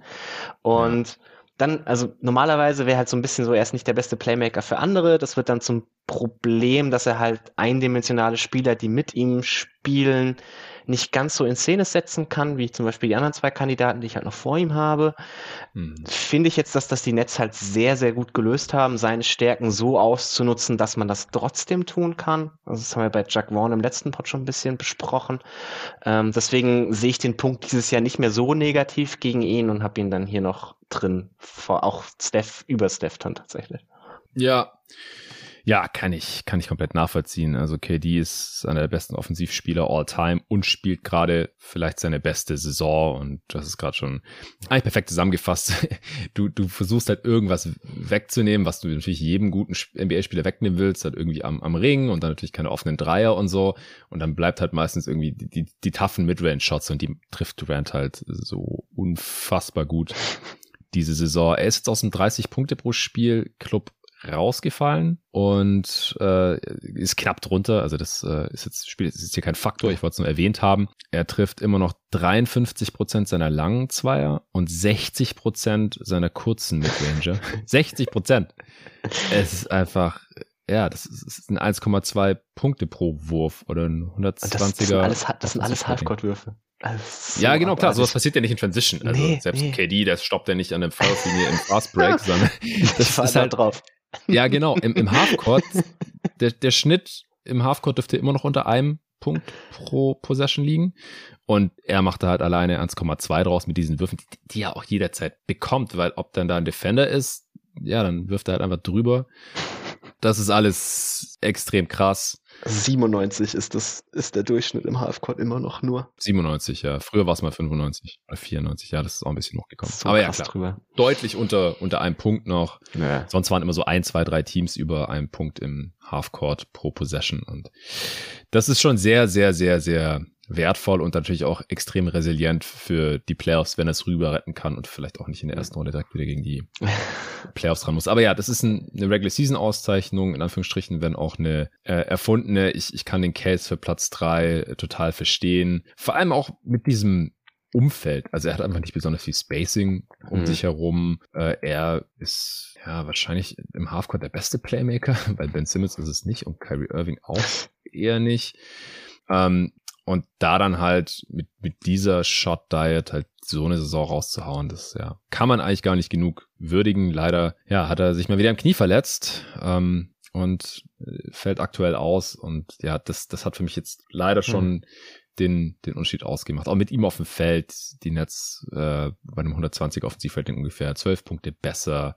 Und das, die, die, die äh, der On-Off-Wert, der wird da wahrscheinlich noch mehr in diese Richtung trennen, also wird noch krasser werden, weil je länger er nicht spielt, weil es läuft halt teilweise einfach echt mies. Ohne ihn. Ja, ich, ich habe auf Platz drei Jason Tatum, hm. der mittlerweile einfach auch so ein kompletter Offensivspieler ist, also auch Off-Ball unfassbar gut mittlerweile, äh, On-Ball, aber halt auch und hat sich beim Drive verbessert und beim Playmaking auch verbessert, also genau die Schwächen, die er halt die letzten Jahre noch hatte, die hat er jetzt so langsam ausgemerzt. Und ja, das er war jetzt einfach diese Saison noch nicht verletzt und das hat für mich jetzt halt im Endeffekt den Unterschied ausgemacht. Die Celtics Offense ist mit ihm auf dem Feld natürlich auch unfassbar gut, über 120er Offensivrating, klar, hat bessere Mitspieler, mehr, viel mehr Spacing, die Celtics haben wahrscheinlich das beste Spacing der Liga, das macht es ihm auch einfach, aber er ist ja auch Teil dessen. er ist ja jetzt nicht nur Nutznießer, sondern er ist ja auch selber Teil dieses offensiven Systems und macht über 31 Punkte pro Spiel, ist äh, auch unfassbar effizient im 119er Offensivrating ja, hast du Tatum dann nicht in deiner Top 3, nehme ich an. Nee, richtig. Dann haben wir wahrscheinlich dieselbe Top 2. Jetzt bin ich nur gespannt, in welcher Reihenfolge. Also ich habe an Platz 2 Luka Doncic. Ja, okay, ich auch. Dann haben wir denselben okay. Spieler auf Platz 1, nehmen wir mal an. Ähm, ja, du, du kannst gerne den Case für Luca machen. Ja, Ganz also kurz. Luca. So viel müssen wir nicht erklären. Nee, nee, also Luca ist halt dieses Jahr wirklich eine Ein-Mann-Offense. wieder eine unfassbar hohe Usage hat um sich rum eigentlich nur so ein paar Rollenspieler, liefert trotz dieses wahnsinnig hohen Volumens immer noch sehr effizient ab. Und vor allem die Mavs Offense ist mit ihm auf dem Feld auch wieder verflucht stark. 120er O-Rating, 94 ist das Percentile. Und das liegt halt wirklich einzig und allein an ihm. Die Rollenspieler, die da um ihn rumstehen, er setzt die in Szene, damit sie ihre offenen Würfe bekommen und die treffen sie dann halt gerade gut genug, dass es wirklich gut ist. Äh, also er also es ist halt auch so ein Ding von, ich, ich weiß nicht, was du dagegen machen möchtest, teilweise, wenn er übernimmt. Hm. Er hat jetzt dieses Jahr auch nicht mehr so die Probleme im vierten Viertel, die wir in den letzten Jahren immer wieder gesehen haben, wo ihm die Puste ausging, mhm. sondern er hat dieses Jahr auch echt ein paar richtig starke vierte Viertel gespielt. Wir hatten es ja im letzten Pod zum Beispiel von dem gegen die Knicks schon. Und da waren immer wieder solche dabei, wo er enge Spiele am Ende auch relativ klatsch runtergerettet hat, was immer so ein bisschen der letzte Kritikpunkt war, den man an ihm noch hatte dass sich dieses Spiel halt über ein ganzes Spiel einfach nicht durchhalten lässt. Und es scheint, dass es jetzt zumindest während der Regular Season wirklich kann. Und also ich glaube, ansonsten kann man da nicht mehr so viel verlieren. Ist ein unfassbar guter Passer, unfassbar guter Scorer. Gefällt mir auch, dass er noch ein bisschen mehr zum Korb zieht. Wenn der Dreier noch ein bisschen besser fällt, dann ist der Typ so ein unfassbares Monster und ich traue ihm das halt auch noch zu. Ja, ich glaube halt, dass äh, auch sein Dreier, wo du es gerade ansprichst, einfach besser ist als seine Quote, weil er einfach ein paar wilde ja, nimmt. nimmt alles. Nehmen also muss teilweise auch. Er, er, nimmt halt neun self-created Dreier pro 100 Possessions. Der ja. nächstbeste Spieler ist bei 8,2. Also er ist schon wirklich der mit Abstand Spieler, der die meisten Pull-Up-Dreier und auch wirklich harte Pull-Up-Dreier nimmt. Ja, die, der, der kriegt ja nie einen offenen Dreier eigentlich. Ja, ja. Die sind halt alle contested ähm, aus, aus der Bewegung oft halt noch, wenn es halt Pull-Up-Dreier sind oder Stepbacks. Und er trifft 35 Prozent davon. Also das ist auch noch ein äh, effizienter Wurf im Halbfeld.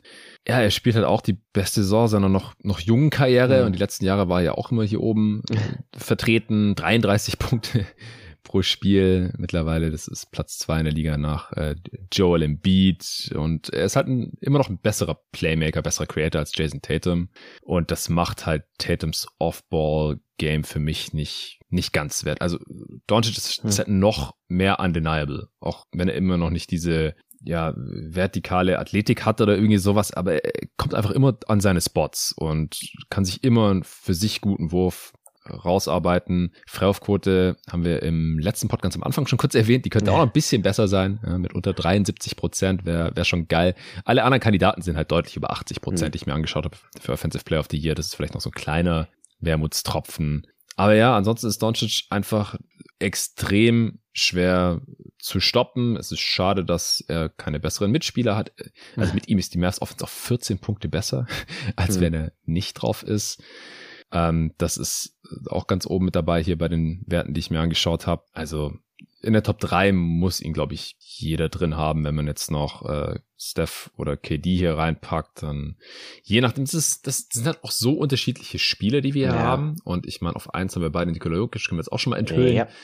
das ist auch nochmal ein ganz anderer Spieler, ähm, das, ja, wir halt vier Top 3 Kandidaten im Prinzip haben, wenn alle wenn alle fit sind und dann Tatum ist aus meiner Sicht halt gerade so der fünfte. Und dann haben wir noch nicht mal Joel Embiid drin, den ich mir auch mhm. angeschaut habe, der gerade Topscorer ist ja. und dabei unfassbar effizient ist äh, und als 7-2 Big auch nochmal irgendwie eine andere Undeniability mitbringt. Also das ist so krass, wir haben es echt schon oft gesagt, was wir hier gerade an offensiven Talent in dieser Liga in der Spitze drin haben und dann von hinten rücken halt noch Dudes nach wie, wie SGA zum Beispiel, der auch über 30 effiziente Punkte pro Spiel macht oder Booker, mit dem die Suns Offense auch so krass äh, gut war zu Saisonbeginn oder Zion, der die meisten Abschlüsse, Abschlüsse am Ring in dieser Liga generiert oder Janis, der vielleicht also in den Playoffs halt äh, auch ein Spieler ist, gegen den man extrem Scheme und Game planen muss, wo wo die Celtics äh, letzte Saison über sieben Spiele selbst wohl Middleton nicht gespielt hat, unfassbare Probleme hatten.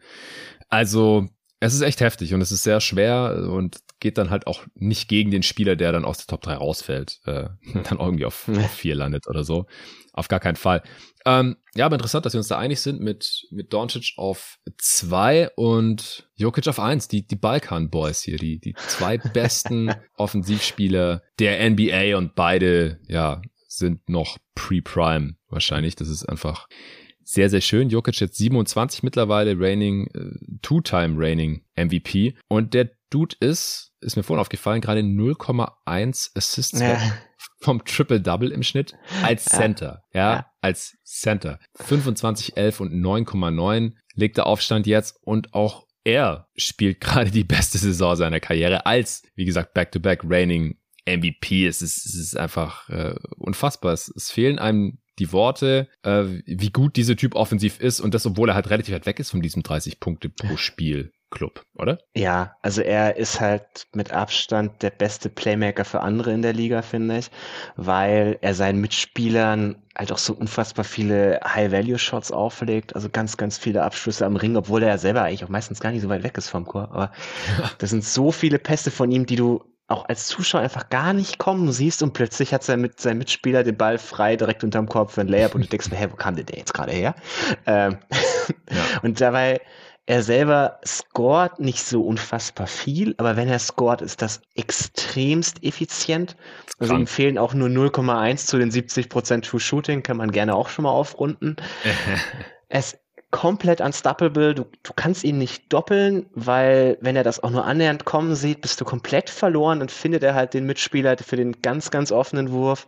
Äh, wenn du ihn nicht doppelst, dann nimmt er irgendwie diese komischen Floater, die er zu 70 Prozent trifft, gefühlt. Das ist irgendwie so der effizienteste Wurf der Liga. Das kannst du auch nicht, auch nicht ausdenken von einem Big Man. Es ist ja nicht mal so, dass der ständig wie Jannis irgendwie alles am Korb danken würde oder so, aber es ist so effizient mit diesen, mit diesen Touch-Sachen, die er macht, dass du, glaube ich, dagegen auch überhaupt nicht gameplanen kannst. Also es sind keine Würfe, die du ihm irgendwie wegnehmen kannst in den Playoffs.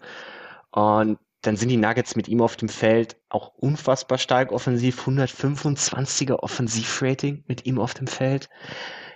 Also ich hätte als gegnerischer Coach, ich glaube, in dem Moment, wo der reinläuft, denke ich mir schon sehr, ich hätte eh keine Chance mehr. Ich kann nur irgendwie hoffen, dass wir auf der anderen Seite genug scoren.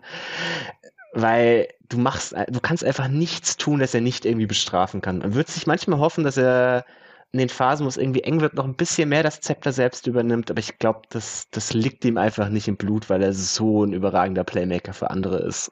Gerade in der Regular Season ist das auch irgendwie eine tolle Fähigkeit, die man sich so gerne anguckt, wo auch der Rest der Offense dann einfach deswegen so gut klickt. Ja, ich glaube auch, dass seine Mitspieler richtig viel Spaß haben und wenn ja. Gordon irgendwie All-Star werden sollte, dann weiß er, wo er sich bedankt. Und dann ist er, macht er doch im Slam Contest mit. äh, wäre nice, wenn es klappt. Ähm, ich meine, der Typ hat schon so einen hohen offensiven Standard gesetzt die letzten beiden Saisons und toppt es einfach nochmal so richtig, richtig krass, einfach nochmal besser geworden. Also ich kann mich an, bei allem nur anschließen, was du gesagt hast und nochmal versuchen, irgendwie in Zahlen zu fassen. Die letzten beiden Saisons, als er MVP wurde, hat er einen 130er und 126er Offensivrating gehabt, das auch schon absurd war im Liga-Vergleich. Diese Saison also bei 135, das ist einfach, das sind immer so nur Typen, die einfach nur danken, so Mitchell ja. Robinson oder sowas, die einfach 70 Prozent ihrer Zweier treffen oder sowas, dann, dann kommst du da halt hin.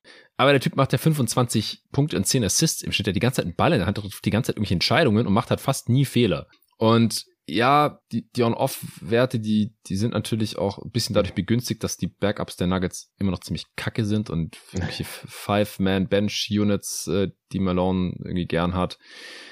Aber ich meine, Jokic's On-Off-Zahlen, Plus-Minus-Zahlen, die sehen ja schon die ganze Karriere ziemlich absurd aus, mhm. weil einfach von Day One ein krasser, positiver Spieler war, ab der Age 20 Season. Die sieht man auch selten. Und dann dieses Jahr aber so mit Abstand die besten Werte seiner Karriere, dass ja, ich muss es jetzt spoilern, aber so, es gibt doch eigentlich gar kein Argument, ihn nicht als MVP zu nehmen, nur weil er halt schon zweimal gewonnen hat. Also das ist doch einfach. Mm. Wollen wir die Diskussion direkt anfangen, okay? Ja, die fangen wir jetzt sofort ähm, an. Also ich weiß nicht, ich, ich muss nichts mehr sagen zu Nikola Jokic Offensive Player of the Year. Okay. Willst du mir jetzt sagen, dass du, dass du zu diesem Camp gehörst, die sagen, der kann nicht dreimal in Folge Nein. MVP werden, weil er Nein, noch kein nicht. Champ ist oder irgendwas? Okay. Gar nicht. Also A, ähm, wir haben die ganze Zeit über Minuten diskutiert Wer hat deiner Meinung nach mehr, also ich weiß nicht, wahrscheinlich hast du es nachgeguckt, aber wer hat mehr Minuten gespielt laut Klinik der Class? Kevin Durant oder Nikola Jokic? Ja, eigentlich würde ich natürlich Jokic sagen, aber wenn du mich so aber fragst. Es sind, Kevin Durant hat drei Minuten mehr gespielt. Mm, also weil Jokic zumindest, so wenn, wenn du Garbage Time, wenn du zumindest Garbage Time rausrechnest, weil er viel pro Spiel spielt und das macht Jokic halt nicht ganz so extrem. Und das sind dann zu Jason Tatum sind das 400 Minuten Unterschied. Zu Luka Doncic 300 Minuten. Das finde ich einen gewaltigen Unterschied. Und ja, der, ja ich guck's mir gerade an, aber tatsächlich Total Minutes hat Jokic Stand heute, 27. Januar, genau gleich wie Levi Durant in ja. drei Spielen mehr. Ja, ja Jokic hat auch schon ein paar Spiele verpasst, nicht Ja, kam, kam auch ein paar dazu.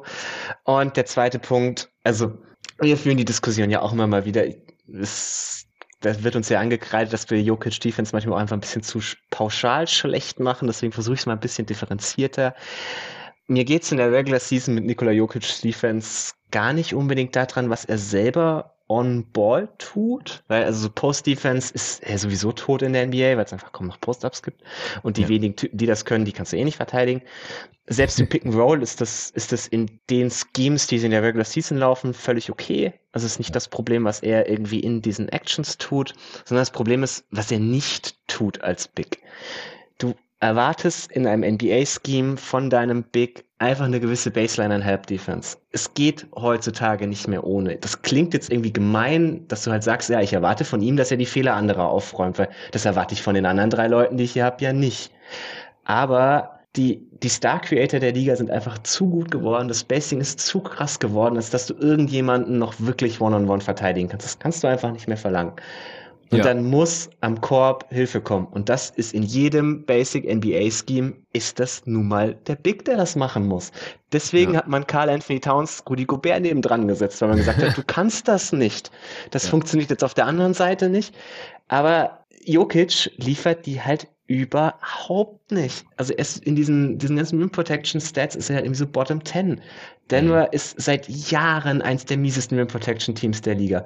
Und da sind seine On-Off noch nicht mal gut. Das ist das Einzige, wo seine On-Off nicht gut sind. Das, obwohl sein Backup fucking DeAndre Jordan ist, der nun wirklich auch absolut nichts mehr taugt, was mit Protection und Help ja. Aber wenn du jetzt so gesagt jetzt Spiel anguckst, es sind so viele Drives zum Korb, wo er anderthalb Schritte wegsteht und diese anderthalb Schritte halt nicht macht und die erwartest du von deinem Big einfach. Das ist für mich am Ende der größte Grund, warum die Denver Defense halt sehr lange sehr, sehr schlecht war. Sie sind besser geworden, weil, hauptsächlich weil die Perimeter-Defense besser geworden ist, weil die Communication besser geworden ist, er ein bisschen mehr macht. Aber ich, ich komme einfach nicht weg davon, ihn dafür zu bestrafen und mit in Kombi mit den Minuten, ich mach's so hart, ich habe ihn nicht mehr in meiner Top 3, ich habe ihn auf Platz 4. Oh. Wow, wow, mhm. wow. Okay, krass. Nee, äh, die Defense funktioniert mir genug in der Regular Season, um es mal kurz zusammenzufassen. Ich meine, jeder kennt meine Kritik äh, an, an der Playoff-Defense von Nikola Jokic, wenn man sich halt auf ihn einschießen kann und vier bis sieben Spiele gegeneinander spielt. Und das, das geht halt nicht drei oder vier Serien gut, meiner Meinung nach. Äh, Habe ich erst in der vorletzten Folge äh, in der Answering Machine mit, mit Luca besprochen. Ich muss es nicht nochmal mhm. erwähnen, aber es ist ein Regular Season Award und da funktioniert es aus meiner Sicht gut genug. Ich verstehe, dass du es als Kritikpunkt nimmst, aber der, der reicht, das ist mir nicht groß genug bei dem offensiven Value, den er mitbringt und auch bei den anderen Kandidaten. Ich bin gespannt auf deine Cases. Aber zum Beispiel mein äh, Platz zwei vom Offensive Player of the Year, Luca, der ist bei mir aus der Top 3 rausgerutscht. Einfach weil es ist, kann er ja nichts für. Und er hat es ja auch irgendwie angeblich auch selber kritisiert. Aber er hat halt so schlechten Supporting Cast, dass die Mavs halt ziemlich weit weg sind von einem guten Team.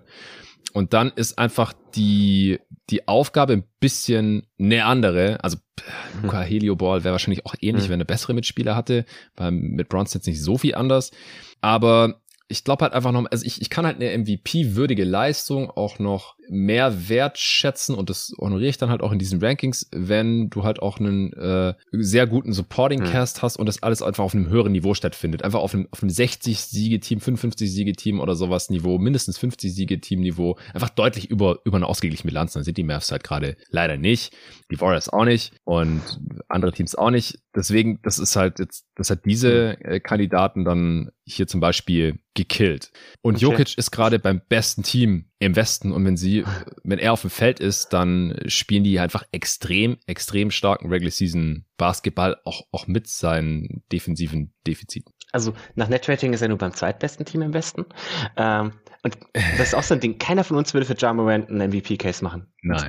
Es ist nicht mal annähernd close. Und dann bin ich halt an so einem Punkt, wo ich denke, ja, okay, gut, aber besser ist der Supporting-Cast von Ja jetzt auch nicht als der von Jokic in Denver, nicht mit den Verletzungen. So, also wenn ich rein ja, anhand sein, sein von. Coach besser wahrscheinlich, da haben wir auch drüber gesprochen in der letzten Ja, Folge. okay, okay, aber wenn ich rein von, also wenn ich rein sage, ich gehe anhand von irgendwie Winning Impact. Also deswegen, ich berechne das tatsächlich sehr, sehr viel weniger. Ich habe Luka Doncic auch an 1 beim MVP.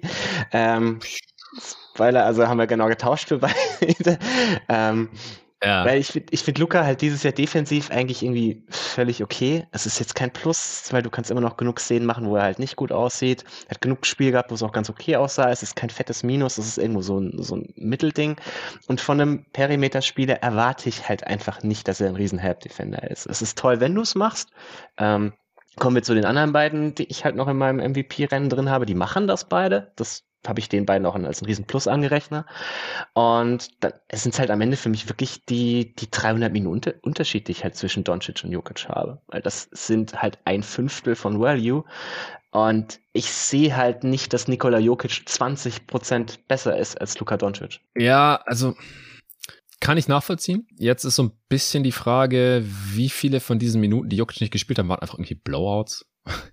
ähm, und dann äh, und, und die Mavs haben einfach, da, also Luca muss einfach mehr spielen. Haben keine Blowouts. Ja, genau. Also ich würde nicht sagen, die haben keine Blowouts, aber der muss einfach mehr spielen. Und 300 Minuten ist mir dann halt nicht, also vorhin haben wir über Jackson Jr. gesprochen, da sind es halt so 600 hm. Minuten, 700 Minuten Unterschied oder sowas. Okay, aber wegen 300, das, das hat bei mir jetzt hier nicht ganz okay ausgereicht. Und ich schaue mir dann eher an, was ist die Leistung dieses Spielers und dann in welchem Umfeld passiert ist. Und dann, das habe ich ja gerade schon so äh, mehr als nur in, angeschnitten. Und, in, in und wenn vielen Jokic anderen Jahren würde ich Jokic auch als den absoluten Clear-Cut-MVP, also wirklich, das muss man vielleicht auch noch dazu sagen. Also in so die letzten fünf Jahre, was ich mich erinnern kann mit den Leistungen, die er dieses Jahr wäre, wäre immer MVP geworden. Aber ich finde das MVP-Rennen dieses Jahr auch sehr krass. Es ist krass, es ist krass. Und, und deswegen, wenn, wenn halt einer von diesen Spielern dann halt nur bei einem 500-Team äh, mhm. spielt, dann ja, see you later. Und ja, okay, äh, verstehe ich. deswegen ist es auch so ein bisschen nach Ausschussverfahren passiert. Wie gesagt, also, ja, boah, Wahrscheinlich sollte ich KD trotzdem an drei haben, wenn er so viele Minuten Hab gespielt auch hat. An drei. Aber ja, zum jetzigen halt Zeitpunkt, halt ja, müssen halt gucken. Genau, es genau. geht ja jetzt noch genau. einen Monat oder nur noch zwei Wochen, keine Ahnung, wir werden sehen. Aber zum jetzigen Zeitpunkt, okay, gut, ich, ich packe ihn jetzt spontan hier live von auf drei und dann muss Joel Embiid leider weichen. Ah, okay. Es tut mir leid. Es erwischt schon wieder Joel Embiid, der jetzt auch nicht mal Starter geworden ist im All-Star-Game. Das, das, das, das hätte er verdient gehabt, ich, aber anderes Thema. Ja, ja, ich hätte auch Janis draußen gehabt, aber ich finde es ja, auf der anderen ja, Seite auch geil, same. dass Janis jetzt der Captain geworden ist, weil ich finde es viel geiler, wenn jemand das Team jetzt wählt, der auch spielt, weil bei KD glaube ich irgendwie nicht, dass er im All-Star-Game spielt. Mhm. Also wenn er da nicht wieder bei 100% ist, warum sollte er das tun? Mhm. Äh, und ich finde Janis auch ein bisschen unterhaltsamer bei solchen Sachen. Und ich finde es auch geil, dass es dieses Mal erst direkt vorm Spiel äh, gewählt wird. Wie das hat früher diesen Highschool-Charakter. Ja. Genau, voll geil. Ich, ich feiere dieses Format. Und äh, da werde ich aber in einem separaten Podcast mal drüber sprechen. Ja. Ähm, Bottom line, Embiid ist leider kein Starter und jetzt sich auch aus meiner Top 3 der MVP-Kandidaten rausgeflogen. Ja, was ich sagen wollte, ist, wenn Jokic mit den Nuggets auf dem Feld ist, dann scoren die die Gegner mit 13 Punkten fast aus. Und das ist einfach nochmal ein ganz anderes Level als jetzt Doncic, wenn der auf dem Feld ist, mit nicht mal sechs Punkten die Gegner ausgescored werden. Ja, Basketball ist 5 gegen 5, gar keine Frage. So geil ist der Nuggets Supporting Cast jetzt auch nicht. Also Gerade wolltest du noch Aaron Gordon zum All-Star machen. Ja, Was aber jetzt? das sagt ja auch schon einiges aus. Das ist wahrscheinlich jetzt, das ja, ist der zweitbeste Nuggets-Spieler gerade, ja. der war noch nie All-Star, wird es wahrscheinlich, ehrlich gesagt, dieses Jahr auch nicht werden. Ich verstehe den Case auch völlig. Also es ist wirklich Haarspalterei ja. hier. Okay, äh, wen hast du auf zwei?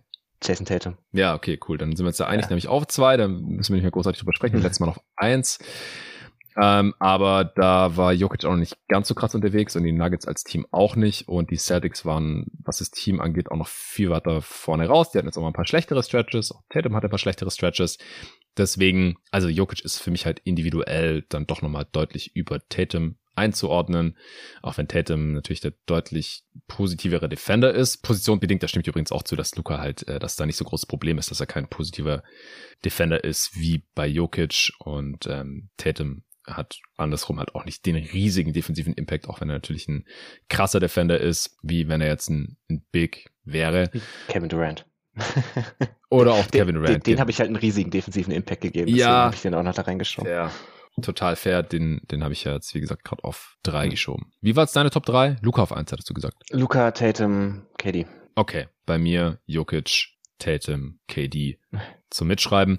Ähm, danach, und wir müssen jetzt auch zum Ende kommen, äh, nochmal kurz die Übersicht, äh, über wen ich noch nachgedacht habe. Wie gesagt, ich hatte eigentlich Joel gerade hm. auf Platz drei hier. Spielt vielleicht seine beste verstehen. Saison. Die Sixers sind auch wieder auf Kurs jetzt mit ihm, äh, die hatten ja auch drunter gelitten, dass das Harden verletzt war, dass Maxi verletzt hm. war und dass Doc Rivers der Coach ist. Und mit mit ihm auf dem Feld sind die halt auch extrem stark, muss man auch dazu sagen. Äh, etwa auf dem Niveau, dass die Celtics mit Tatum haben. Und der Sixers Supporting Cast ist nicht annähernd so gut wie der äh, bei den Celtics. Ja, Curry, ja, auch 500 Team, auch wenn er da nicht so besonders viel für kann und jetzt noch einige Zeit ausgefallen gewesen. Das waren die Kandidaten. Ja, kann ich nur unterschreiben. Das waren auch die, die ich mir angeguckt habe. Sehr schön. Tobi, dann äh, vielen Dank dir, dass du dir die Zeit genommen hast für diese zwei Parts zum jeden Tag NBA äh, Halbzeit Awards Update. Vielen Dank an äh, Coro fürs Sponsoren dieser Folge und allen danke fürs Zuhören. Wie gesagt, wenn ihr auch die anderen Awards, die wir in der letzten Supporter-Folge besprochen haben, noch anhören wollt, sowie fast 150 weitere Supporter-Folgen mittlerweile, dann könnt ihr gerne supporten auf steadyhq.com slash jeden Tag NBA. Dann könnt ihr auch in den Supporter-Discord reinkommen. Da bist du, Tobi, auch sehr, sehr aktiv. Ich äh, lese da auch alles, was passiert und äh, diskutiere ab und an mal mit und ihr bekommt auch immer wieder irgendwelche Updates zu Folgen, was geplant ist oder wenn die Folge droppt. Ich finde es auch mittlerweile den coolsten Ort, um über die NBA oder auch unsere Pods zu diskutieren. Auf Twitter passiert da einfach nicht mehr so super viel. Diese Saison ist ein bisschen abgeflacht über die letzten Jahre und ansonsten äh, kenne ich auch keinen besseren Ort. Also gerne, wenn ihr supportet, mir kurz schreiben auf Steady, dann bekommt ihr den Einladungslink. Das ist äh, auch keine öffentliche Sache, sondern exklusiv für die Supporter. Ihr könnt Fragen stellen für die Answering Machine. Und wenn ihr sogar All-Star-Supporter werdet, dann bekommt ihr auch ein äh, Shirt oder eine Tasse mit dem jeden Tag NBA-Logo vorne drauf. Ansonsten bleibt mir noch zu sagen, dass es noch ein paar wenige Karten gibt für das äh, jeden Tag NBA-Event, für den ersten Live-Podcast, die Live-Podcast-Show ist es, glaube ich. Am 2.3.23. Also das ist auch nur noch ein guter Monat hin. Tobi, du wirst auch hier am Start sein in Berlin, genauso wie ungefähr alle Gäste, deren Stimmen zumindest ihr hier aus ja. jeden Tag NBA kennt. Also ungefähr alle versuchen zu kommen. Bei ein, zwei ist es noch nicht ganz sicher, ob sie kommen. Zum Beispiel Jerry weiß ja nicht, ob er dann da äh, wieder in Deutschland sein wird zu dem Zeitpunkt. Aber ansonsten sind eigentlich alle am Start, entweder auf der Bühne oder neben der Bühne, vor der Bühne, im Publikum, wie auch immer. Das wird kein Riesenevent. Wir sind so 120 Leute in der äh, RBB Dachlounge hier in Berlin und äh, drumherum wird es wahrscheinlich auch noch ein bisschen was geben. Mal gucken, ich kann mir vorstellen, dass äh, wir uns mal treffen als jeden Tag NBA Crew. Ihr habt euch ja irgendwie so eine, wir, wir haben uns jeden 10, Tag 10er WG gegönnt. 10er WG, ja. Krank. Das ist ja dann auch ein langes Wochenende. Das Event an sich ist ja einem Donnerstag. Gar nicht, gar nicht zum Schlafen, nur NBA gucken. nur NBA gucken über die NBA diskutieren und ich könnte mir vorstellen, dass wir es mal irgendwie auf dem Freiplatz äh, schaffen für die, die Bock haben. Also das wird sehr cool. Es gibt noch Karten, die kosten nicht mal 30 Euro. Einfach bei Eventim jeden Tag NBA eingeben, dann findet ihr das. Oder ich äh, packe den Link eigentlich auch zuletzt immer in die Beschreibung der Pods. Also, vielen Dank für all das und äh, bis zum nächsten Mal. Bis äh, zum Ampuls der Liga dann mit Arne Brandt. Ciao.